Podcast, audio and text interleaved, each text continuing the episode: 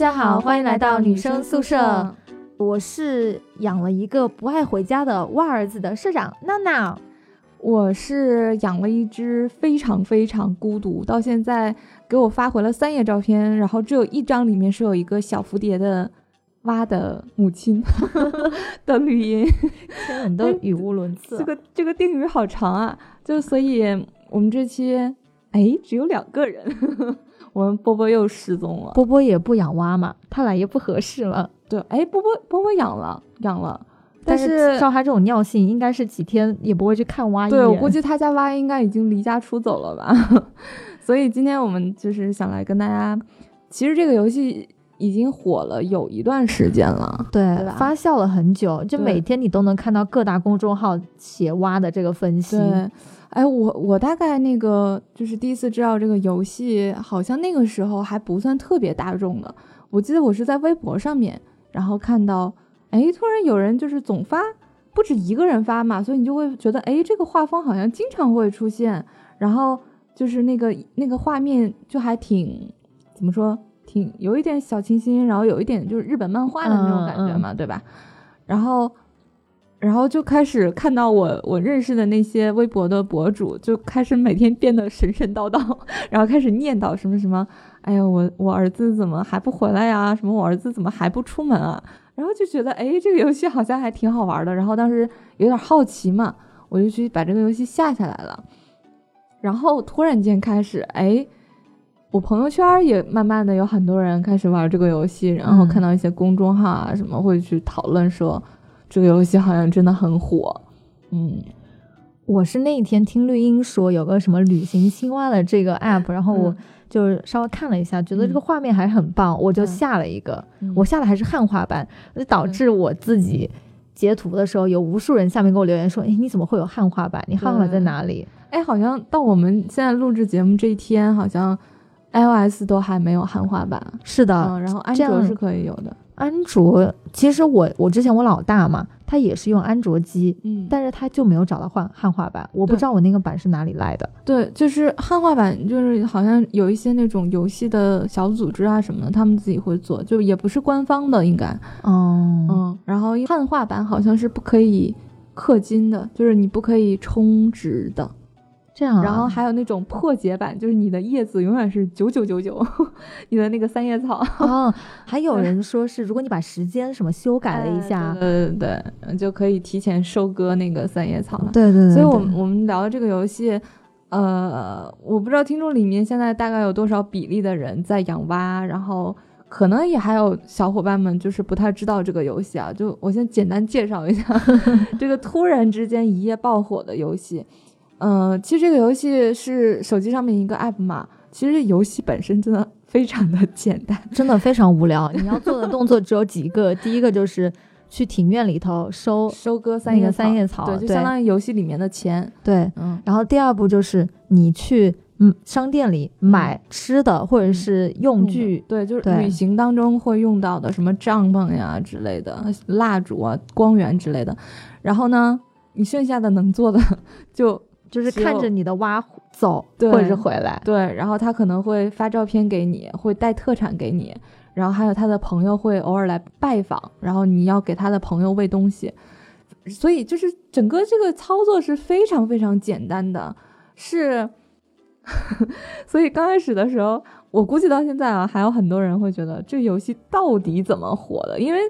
你从当时真的非常的弱智操作，然后很简单，你能做的事情也很少，然后呃，包括因为它刚开始是它是日本的一个游戏嘛，嗯，很多人因为看不懂那个上面的日语，带动了翻译软件的那个 火爆啊，对对对，然后呃，我是最开始是在那个微博上面看，因为就是以前我在节目里面说过啊，就是我是一个非常游戏白痴的，然后。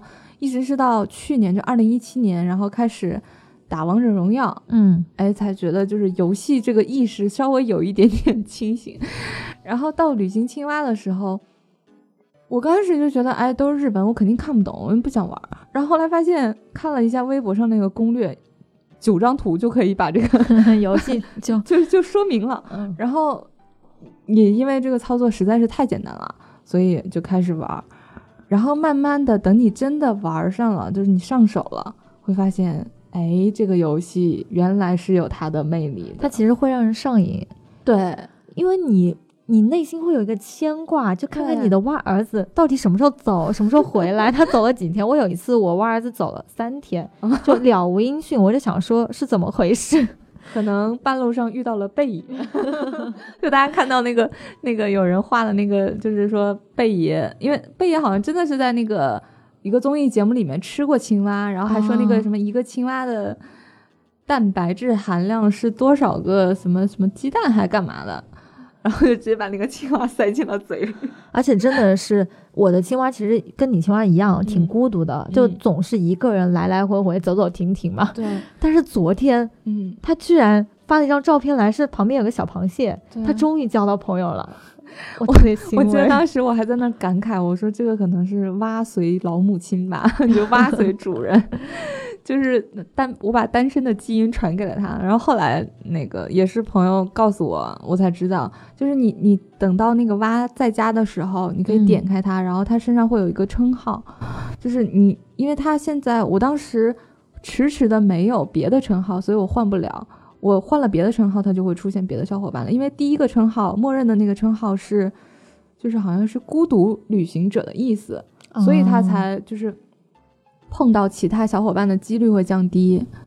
还有这样啊，我从来没有点过它。对就总结来说，这个游戏是很玄学，或者说我们前一段时间很火的那个叫很佛系的，因为你没办法去判断你蛙什么时候出去，什么时候回来，他会去什么地方，就他会给你发什么地方的照片嘛。嗯，包括他喜欢吃什么样的东西，然后你给他带，因为比如说有的那个饼是八十片三叶草的，有的嗯饼是一百片三叶草的，呃，可能有的食物会让它回来的速度快一点。其实我是觉得你也不能怪蛙去到哪或者怎么样，就怪你没钱。如果你把最好的装备都给他，不不不他还能不，我我反而在微博上看到很多人说，我给蛙配置了顶顶级的装备，嗯然而他回来就什么东西都不带回来给我。吗？对，就是一个你没办法去预测、去控制的。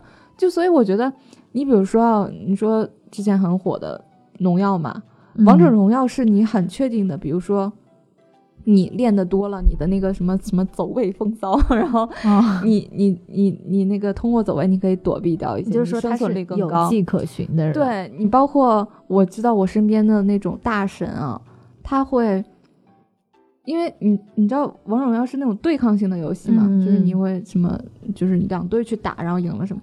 我居然真的有朋友会想去练一个英雄，然后就去那种人机模式里面，嗯对着一个庄叫他们叫庄子嘛，就对着一个那个机器去练那个走位。啊，哇，我真的真的是很用心。我对啊，哎我玩游戏完全是为了放松，他们玩游戏真的是为了去能能打上那个更好的成绩。我身边就是一些可能中高层的管理层，他们的老公就年轻时候很喜欢玩游戏，嗯现在可能也是 CEO 吧。就他们就是对这种游戏痴迷程度不像你一样，可能就随时随地练一下或者怎么样，他们就是会集中花三天时间打到王者不睡觉。打到王者之后，他们就觉得这个游戏对他们没价值，就不玩了。对他们就说：“哎，我已经攻攻关了，就那种。嗯我就觉得啊，就原来就是 他们的那个对游戏的这个好胜心这么强。不过我我是我刚开始的时候其实是有点就哎我要证明自己，我要一定要 证明自己游戏天赋。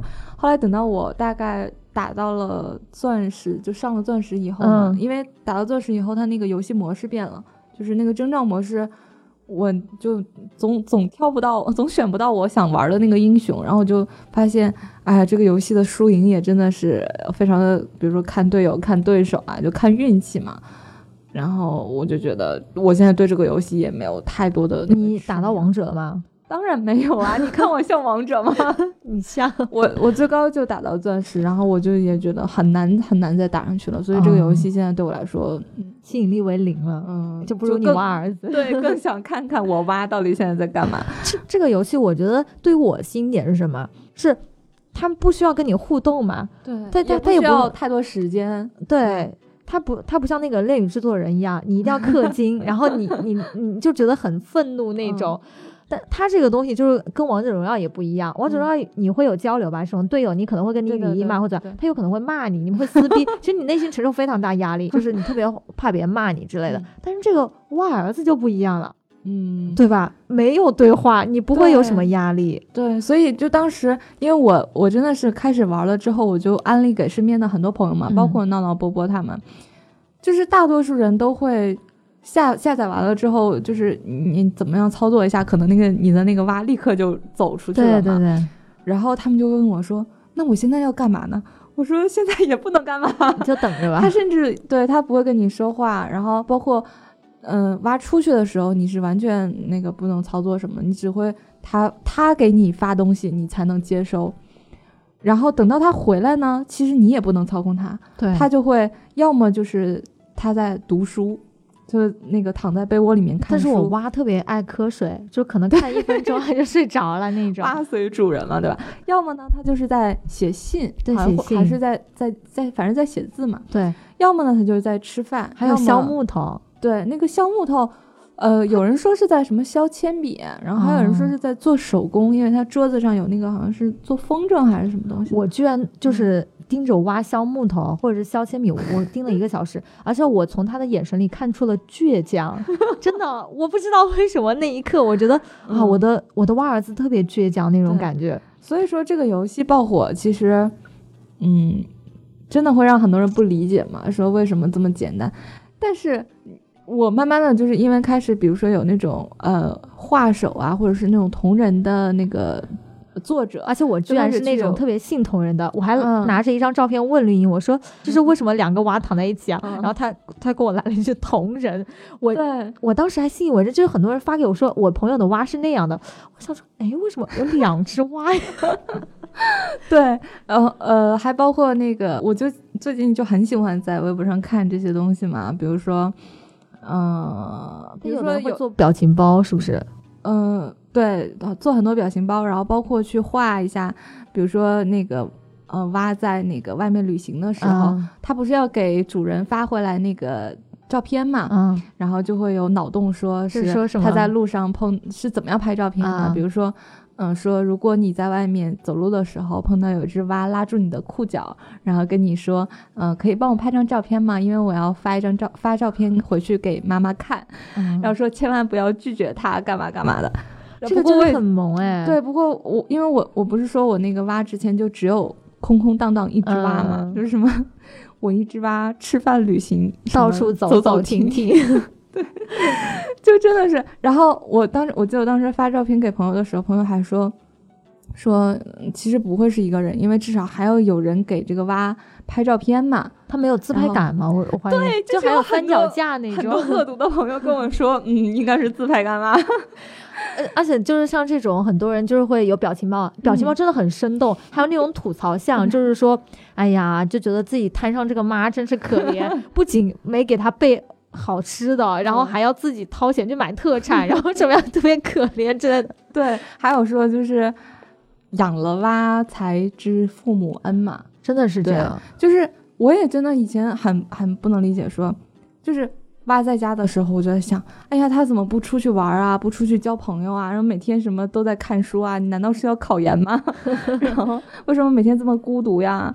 等到他出去呢，你又会想。哎呀他什么时候回来呀？然后他交了那些朋友，他还不回来，是不是忘了我家里这个老母亲呀？而且很怕他在路上遇到什么危险，有没有吃饱，哎，有没有穿暖。之前有一个也是那个同人画手，嗯他画了一个说，呃，为什么你的你儿子还不回家？然后就是一只蛙在那个高速公路上，因为之前有有正常有照片是他那个蛙在公高速公路旁边看风景嘛，他就把那个嗯蛙画成了就是被车碾压过的那个，对，然后很多人信以为真了。很多人信以为真了，然后那个画手就是也后来被很多人攻击嘛，嗯就说你其实开这样的玩笑其实挺不好的，因为很多人真的觉得当儿子在养嘛。包括前面他会带入那种感情。，对，包括前面还有一个假新闻是说，呃，采访了这个游戏的制作团队，就是日本的那个团队，嗯嗯，然后游戏的策划说，到一定阶段说。其实他是有可能回不来，或者说他是有可能死的，嗯，然后还配了一个图，就特别血腥的图。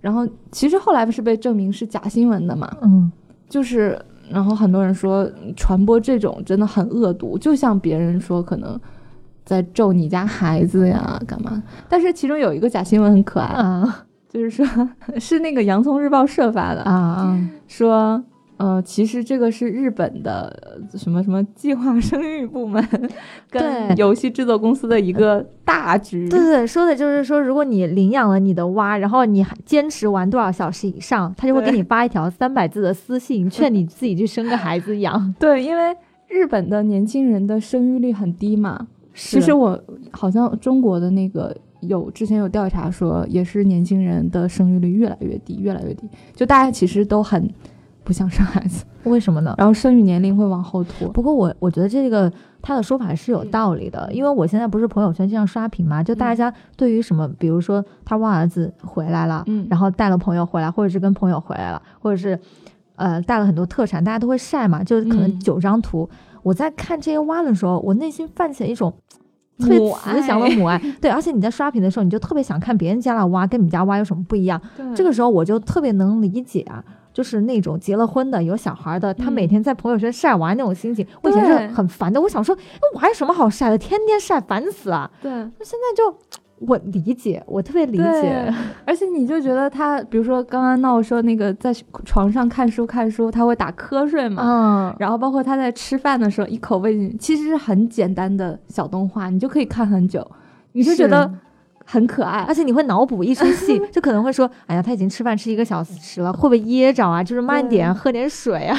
包括那些同人画是说，因为蛙每次回来都会带特产嘛，就带不一样的东西回来，然后说，呃，什么可能，比如说蛙是在外面帮助了那些小蝴蝶啊、小乌龟啊什么的，呃，然后他们把这个特产送给蛙，给他当做回馈，当做礼物。但是蛙不吃就带给你，对，蛙尝了一口，然后就塞起来了。然后其他伙伴说为什么？说这个要回去带给一个很重要的人。然后很多人就母爱爆棚，你就会想象说，以后真的自己生了孩子，然后他跟你说一些很暖心的话，或者说，比如说自己家妈妈的孩子辛苦拿了第一笔钱，然后买了嗯礼物送给你的那种感受。因为现在我至少是我啊，我身嗯边的很多同龄人，会真的觉得很恐婚也好，恐育也好，就会觉得说，因为现在这个社会，你真的去生养一个孩子，然后把他带大，真的压力很大。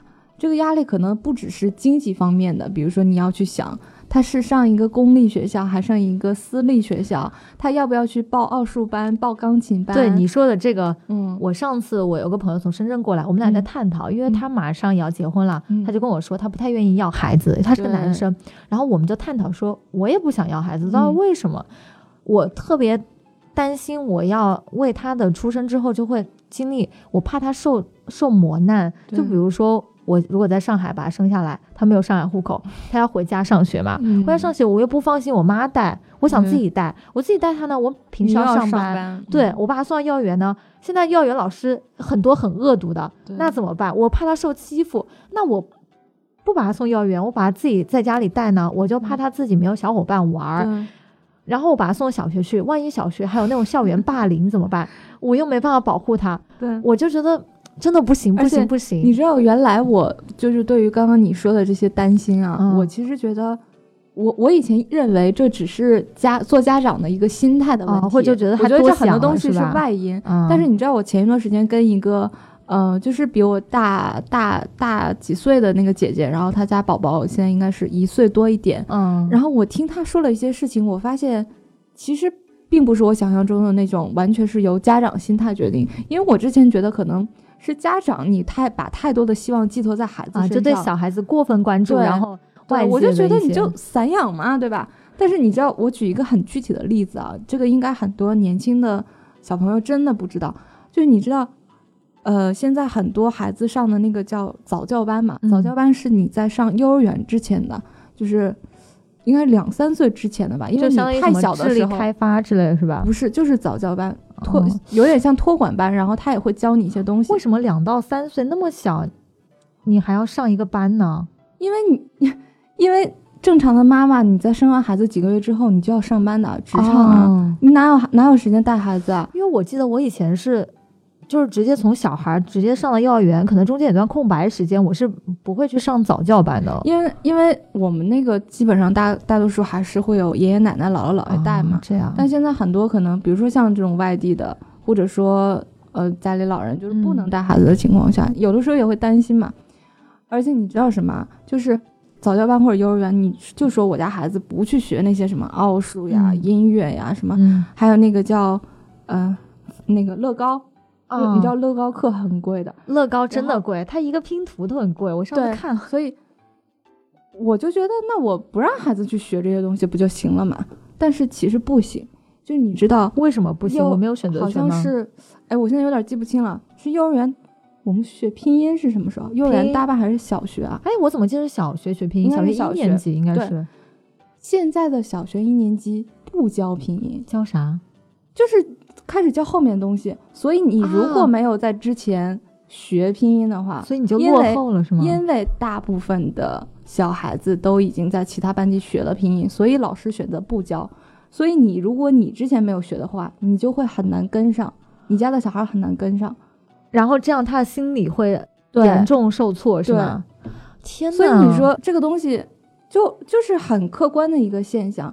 我之前我不是说，我以为都是家长心态问题嘛，就怕自己小孩子落后于其他人。可是你碰到这样的问题，你说你到底让他学不学呢？你真的有足够的勇气，就说我家孩子小的时候就是玩，我不学，我到学校里面再学。但是学校的时候，你换个角度想，你是一个小学一年级的一个老师，你班上已经有大部分的同学都已经掌握了这个知识，嗯，你还愿意再把这个知识再讲一遍吗？你你会不会因为这个小孩子，你觉得他已经学会了，那个小孩子就？怎么着都不会，你会不会有这种，呃，说严重点可能是歧视，说不严重点可能是，因为老师肯定要为大部分的孩子去去考虑嘛，对吧？那我突然想到，小学老师如果是师德不太好的话，他可以用这个敛财，就是他把那些没有学过拼音的，就是说在课堂上不教，但是让那些没有学拼音的孩子跟家长说，我办一个补习班，我我在课后教你拼音，然后你给我钱，这个就是这就是一个非常可怕的。对，这就是这就是客观的原因，不然为什么？嗯，小学我不知道现在什么情况，可能小学也已经有很多补习班了，至少到初中、高中，这个我们当时就已经有很多了。就是，就你觉得好像不报不去报一个补习班，你心里都不踏实的这样的状。我是觉得，就是有时候有的家长说，就是学校可以学嘛，就去省点钱，不去报补习班。可是你到学校，你那个钱还是会掏的，因为你班主任或者是你任课老师一定会想尽办法让你把这个钱掏出来的。对。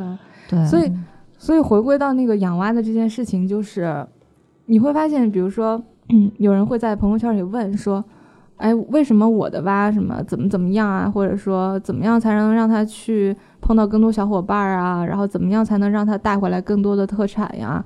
怎么样能让他怎么怎么样？你就会发现，跟那些 会在朋友圈里面转什么。”如何让你的孩子赢在起跑线？如何培养你你的孩子什么什么样的爱好？如何让你家的孩子什么拥有多少项技能？跟那些人的行为完全是一样的呀。所以说，那个有人说养娃才是父母恩嘛，我觉得其实是有这种共通的道理的，因为。你现在还只是在 手机里面的一个虚拟的一个形象。那你养完这个蛙之后啊，你体会到这个心态，你对你爸妈有什么改变吗？嗯，我记得之前看过一个，就是说啊，虽然这个有点玩笑啊，嗯，就是你看你的蛙，其实它是一个很独立的一个存在，嗯因为你会发现，你也只能给它去 准备东西，你去招待它的小伙伴。我怎么突然想到那个什么所谓？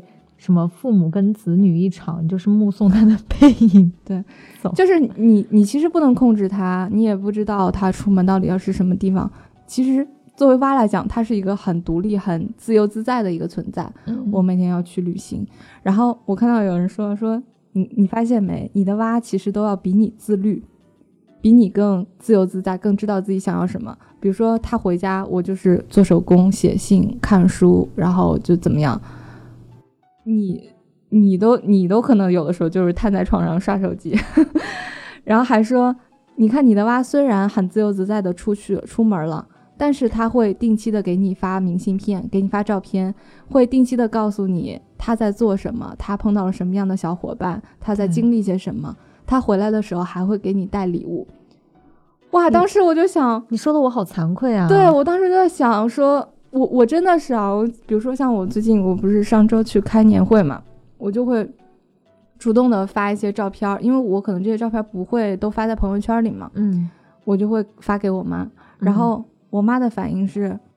哎呀，怎么你拍的都是风景啊？我想看人啊，然后我就会，我对我就因为我我现在挺不愿意拍照的嘛，我就会让那个朋友同事会特意拍带人的，就是带我的照片给他们发回去。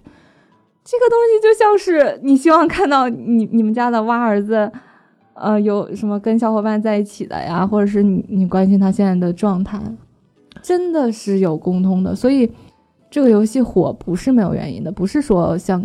呃，就是无聊的，无聊会传染嘛？它真的就是通过一个特别简单操作，背后蕴含的那个戳中人的心理，其实是我觉得这个团队是很厉害的。对，就是这个团队之前之前就有一款也算是爆火的一个游戏，叫做《猫咪的后院》。嗯。呃，我我没有玩过，但是我大概能理解，就是其实他打的是那个年轻人喜欢撸猫的那一点嘛。然后就是简单来说，就是你有个后院，然后会有各种不同不一样的猫过来，然后你可以喂食呀，你可以干嘛干嘛跟它互动。但是说为什么这个游戏会比猫咪的后院更火呢？因为猫咪的后院简单来说，其实你你那些猫咪是更自由自在的，只是路过你家的客人。但是这个蛙好像就是只属于你嘛，或者是跟你同住，对，呃，好像会更更产生于类似于呃母子啊，或者说这个呃父母跟子女之间的这种，它是专属于你一个人吗？对。但我觉得其实从侧面上也反映出现在中国的空巢青年实在太多了，就是如果你你真的有事情可做，或者是你生活很丰富的话，你是不会想要去。管你的蛙的，真的，你哪想得到有这个游戏啊？对，所以刚才刚才我在跟闹闹聊的时候也会说啊，大概是，呃，可能之前我我不太有关注啊，我可能以前觉得说玩游戏或者打游戏这点，更多的就是那种什么大学寝室的那种男生嘛，然后什么集体开黑，然后很高端的就是什么电脑的那种干嘛，我完全看不懂，完全不了解。然后从应该是一一五年还是一六年起的那个时候是。第一个特别火的游戏应该是阴阳师嘛，手游。嗯，就阴阳师，突然间我发现身边很多人在玩，然后每天大家都在说什么自己特别欧或者特别飞，然后抽到什么 SSR 什么东西的。我就没有抽过 SSR，我真的是够了。对，然后到下一个游戏应该是一六年后期，然后到一七年是那个王者荣耀。王者荣耀对，王者荣耀真的就是让大家有很多人的注意力从。原来的那批就是电脑的游戏的那个用户，也会慢慢的有一部分转化成了手游的用户，因为手游真的很方便嘛。嗯。然后包括嗯腾讯嘛，真的是我腾讯做事情真的，你只要绑定上了 QQ 或者是微信，就有天然的一流量优势，对以 亿计的用户去流入它的这个游戏。那王者荣耀火了很久，你已经觉得它生命力很长了。王者荣耀之后到一七年的后半期。突然冒出的游戏叫做《恋鱼制作人》，我我跟我同事讨论过这个，因为因为我们同事还有的人特别喜欢玩这个嘛，就是说很棒很棒，我就抱着好奇我就下了一个，因为我听这个名字，我觉得就是那种呃，别应该是体验类的游戏嘛，我我就点进去看，它一开始会有对话嘛。我觉得非常非常的无聊，就是我在想说，这不就是我初中看的那种非常幼稚的那种什么青春少女漫画吗？对，它只不过现在把它做成游戏化，然后你自己有个参与感，就是玩的时候完全没有代入感，而且我我玩的大概是第四关吧，我就没有再玩了。听说后面还要花很多钱，你才会觉得好玩，是吗？对，基本上我身边如果到现在还在玩，或者是玩的比较深度的，应该都是花了钱。那这个魔力在于哪里？就是。你真的代入感会那么强？你会觉得你在养你的男友吗？是为什么？我不太能理解这样的一个心态。我觉得很多人应该是是这个心态玩的吧。然后，因为它里面会有不同的剧情模式，可能就是跟女生喜欢看这种韩国偶像剧，然后喜欢看言情小说，然后喜欢霸道总裁爱上我，因为里面不是那个叫哎那个那叫。叫叫什么？我知道里头有个总裁，但是他名字叫白起。哎，不是白起，是另外一个，是是那个吗？还是谁？是不是里头还有个超级巨星啊？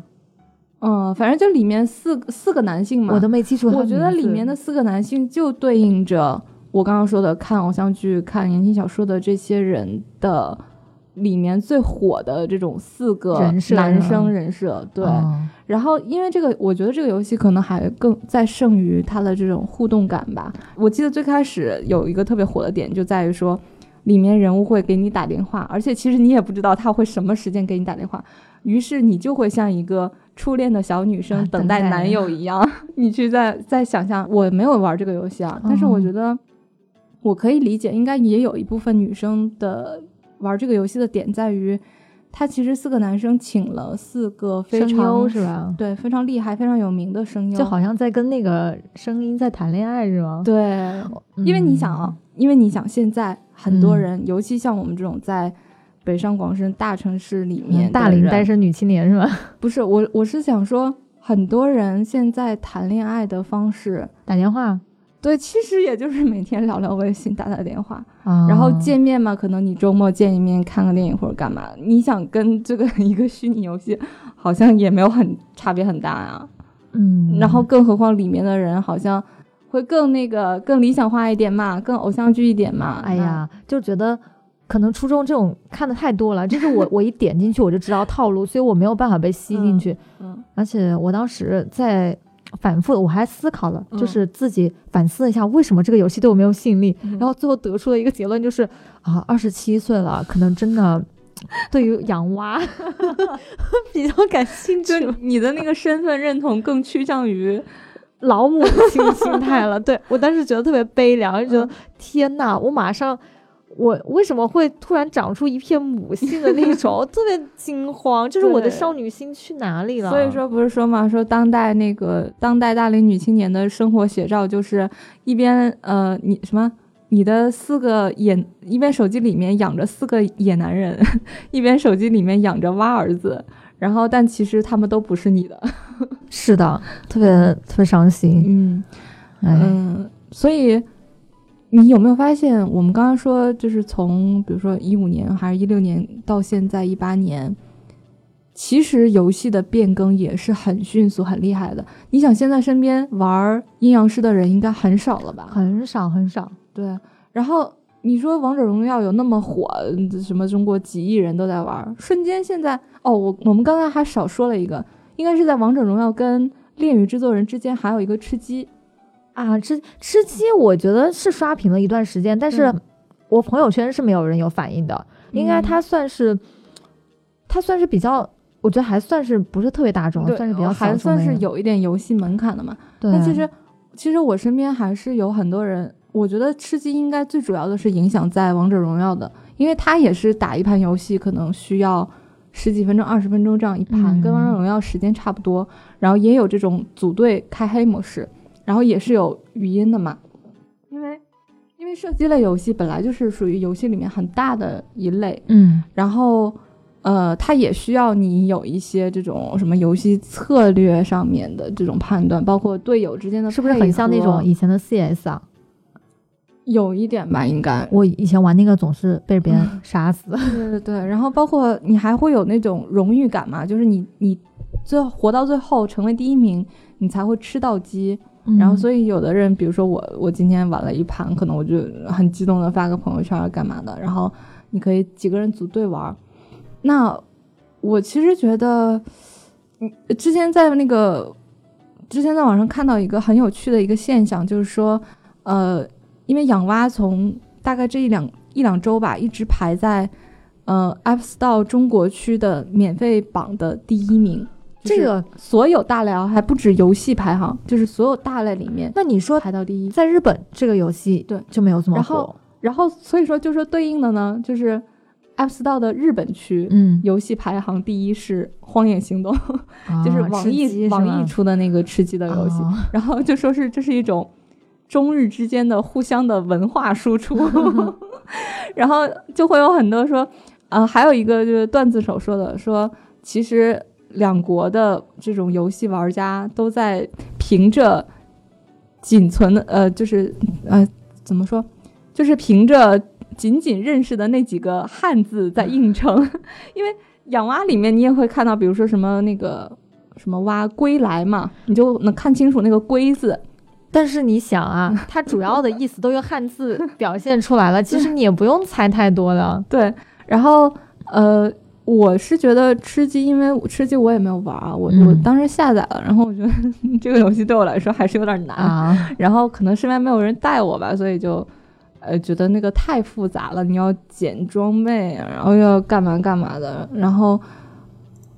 我是知道，我身边很多女孩在玩这个游戏的时候，因为之前可能没有更没有太多的经验啊，就会有各种奇奇怪怪的死因，比如说，呃，什么什么，呃，跳上那个车，然后没跳好摔死了 啊，还这样？对，还有说，呃，什么对着墙扔手榴弹，然后没没扔好反弹回来，自己什么被毒死了，呃。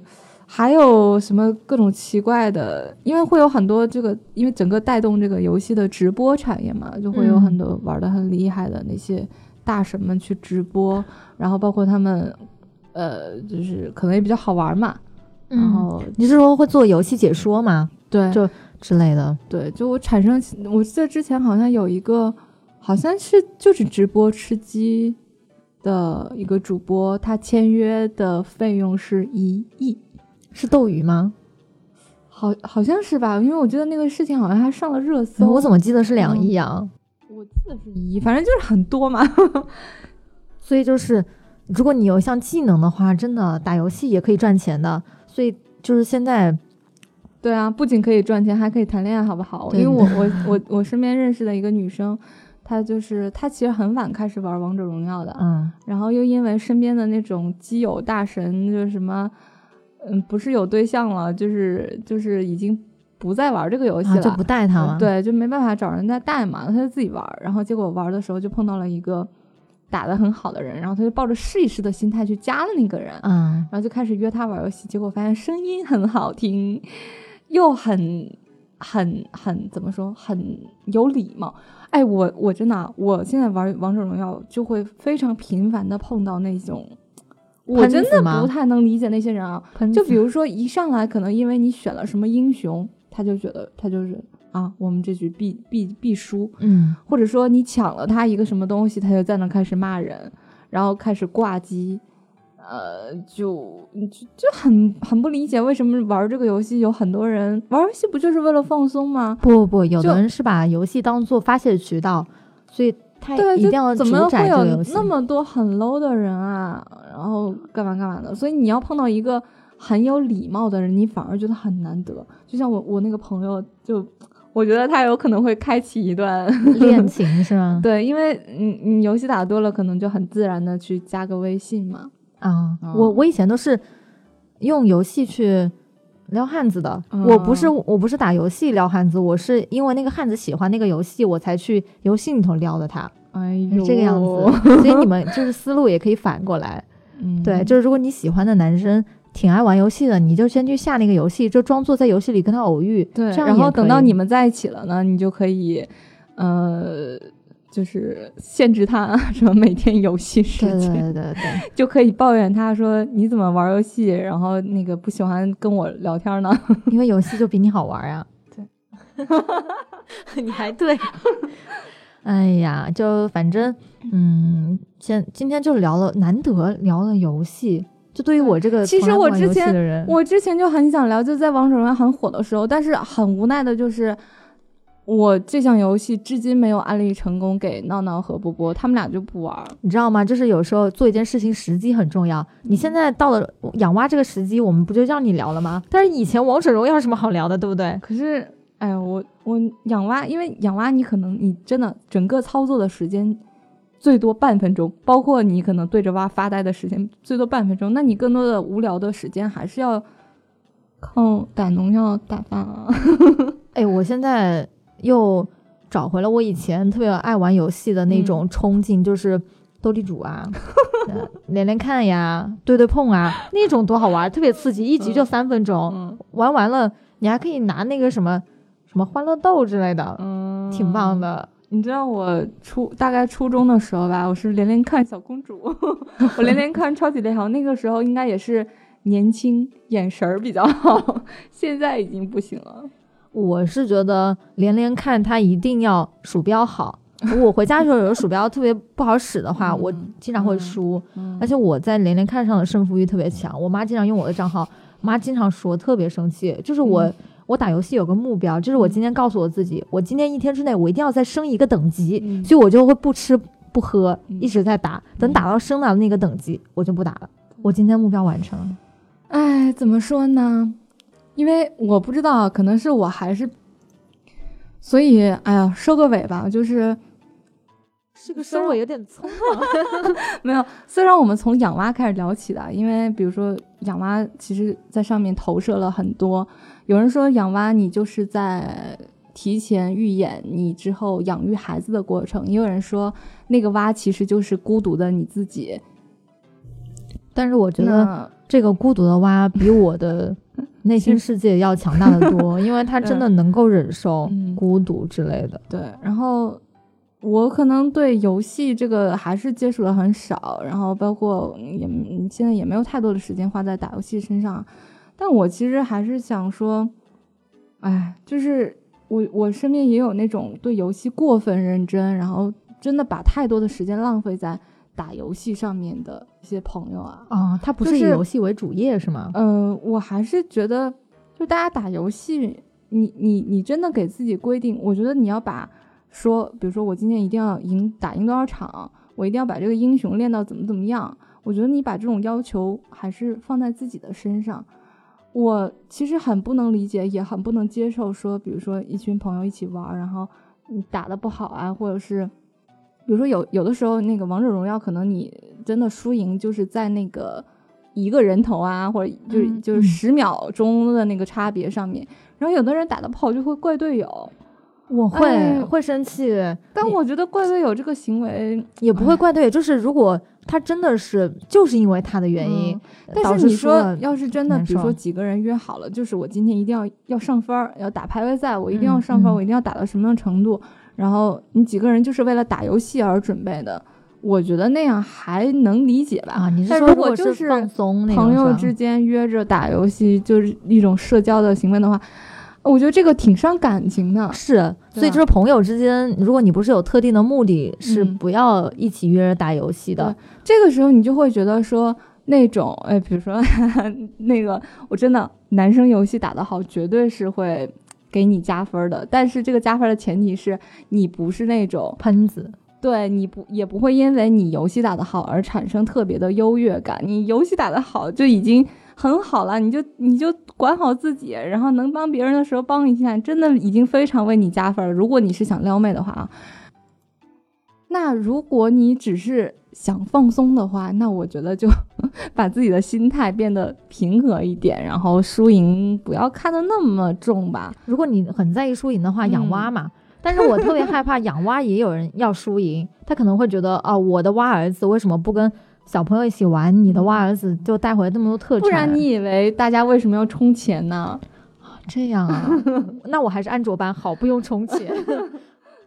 嗯，好吧，那这期就聊到这里了。我是觉得，如果你真的特别特别想跟你朋友伤感情的话，约着一起线下打个麻将，真的，这样你会见识到人世间的丑恶。就马上快过年了，应该很多人是会会朋友之间会约吧，但是更多的时候，可能如果你家里也会打麻将，家里会。嗯，如果你有时候你要陪你男朋友女朋友嘛，就回他们家的话，你肯定要跟丈母娘什么。那个公公婆婆打麻将，哇，那是不是要做好送钱的准备？对，这个时候你不能显示你的那个才能，你就一定就是假装输钱。对你把那个钱就准备说，哎呀，我又输了，你们太棒了，你知道吗？这样才有可能赢得。我这种，我打麻将完全是，就是我很懒得研究那个规则，我就随便打。那可能万一运气来的时候，我估计想输也很难，太可怕了。嗯，好吧，那。啊，其实其实我跟闹闹两个人属于那种哎，游戏也打的不是很多的啊。我觉得那个真的有游戏大神啊，或者说，哎呀，养蛙的老母亲们可以来跟我们交流一下 心得。我们到时候在公众号上吧，就大家可以给我们发一下你们蛙都是什么状态，有没有什么比较好的养蛙技巧？哎，其实哎，开了公众号之后，我我发现公众号现在还有一个很不完善的一点啊，就是。它所有就是你在对话框里面发来的消息互动只能保存五天，所以就要求你就没办法五天之内。嗯，对，一个是再一个是就你没办法看到你们的聊天记录，因为那五天就没了。对，我嗯嗯，还是想想更好的互动的办法吧。对，然后嗯，最后就还是说我们女生宿舍现在还是准备不定期在我我现在尽量是 尽量能够周二之前把它更新完，就是一一般情况下，我周一你们看我没更新的话，就期待一下周二。周二嗯一般是我没有任何事情的话，我会去把它更新掉的。嗯对，我觉得现在很多听众也对于我们来说真的很宽容了。是对，就反而有的时候在周一更新，他们会非常的不适应。我我觉得其实挺好的。最近很多人留言嘛，就说啊，你们终于更新了，就等了很久，嗯其实挺感动的。而且在这里也说一下，我们准备是要再开一档新节目，对不对？啊，你这么快要跟大家说对，跟大家透露一下，提前期待一下，我们还在策划当中。嗯，应该是会解决大家的感情问题这一类的节目吧。所以我我其实挺希望我们今天把这个消息透露出去了，大家能给我们一点压力，啊，因为是的，是的，你像我们现在女生宿舍一档节目，有的时候对吧，都会想要偷个懒儿，或者是那个拖延症爆发。那万一再开了新的节目，不能准时更新怎么办？不要紧的，只要我一直保持现在这种很丧的状态，你看我今天就没有迟到，嗯，特别棒。嗯嗯嗯，好。嗯、那最后还是说，就是我们现在节目是在网易云音乐、喜马拉雅还有苹果播客上面更新。那如果想找到我们的话，也可以搜索新浪微博和微信公众号，都叫做“女生宿舍 FM”，然后来关注我们，来跟我们互动。另外呢，就是我们还有一个，还有几个听友的群，呃，但是微信群你首先要添加闹闹的个人微信，就是闹闹 tvxq 的全拼，就是 n a o n a o t v x q。呃，这个添加闹闹之后，然后耐心等待，然后你要跟闹闹说你要进群，然后你就可以来跟我们很多小伙伴来平时可以来聊天呀，对吧？嗯，好了，那我是，我应该要说都说完了，对吧？好了，那我们下期节目再见吧，拜拜。拜拜。